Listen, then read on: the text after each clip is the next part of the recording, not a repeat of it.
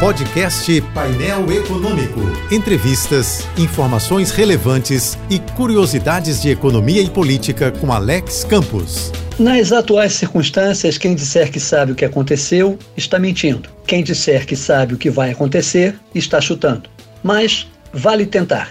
O Brasil de 2021 começa sendo um Brasil com doses de vacina, focos de inflação, sem emprego, sem ajuste fiscal e sem auxílio emergencial. Indicadores apontam para o início da retomada, no entanto, o país segue em várias frentes de incertezas em busca da cura de suas mazelas. Falta, por exemplo, uma coordenação política do governo no Congresso, principalmente uma coordenação que faça senadores, deputados e equipe econômica dialogarem melhor. Essa articulação tem o desafio de avançar a PEC emergencial, além da pauta de reformas tributária, administrativa e privatizações. Nessa agenda, a inclusão dos Correios seria um forte sinalizador de compromisso na direção certa. Há quem veja o presidente Jair Bolsonaro enfraquecido pelo resultado das eleições, pelo andamento de investigações e pela dependência do Centrão, uma bancada de políticos de segunda classe e de segundas intenções. No entanto, essa percepção de enfraquecimento vai mudar se o Palácio do Planalto conseguir emplacar em fevereiro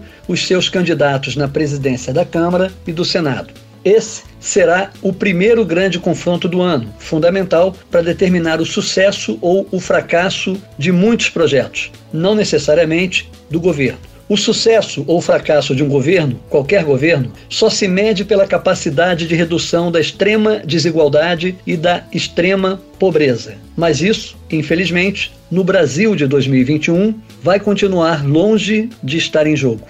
Este e outros colunistas você ouve também em nossos podcasts. Acesse o site da JBFM ou as principais plataformas digitais e escute a hora que quiser, onde estiver. Podcasts JBFM. Informação a toda hora.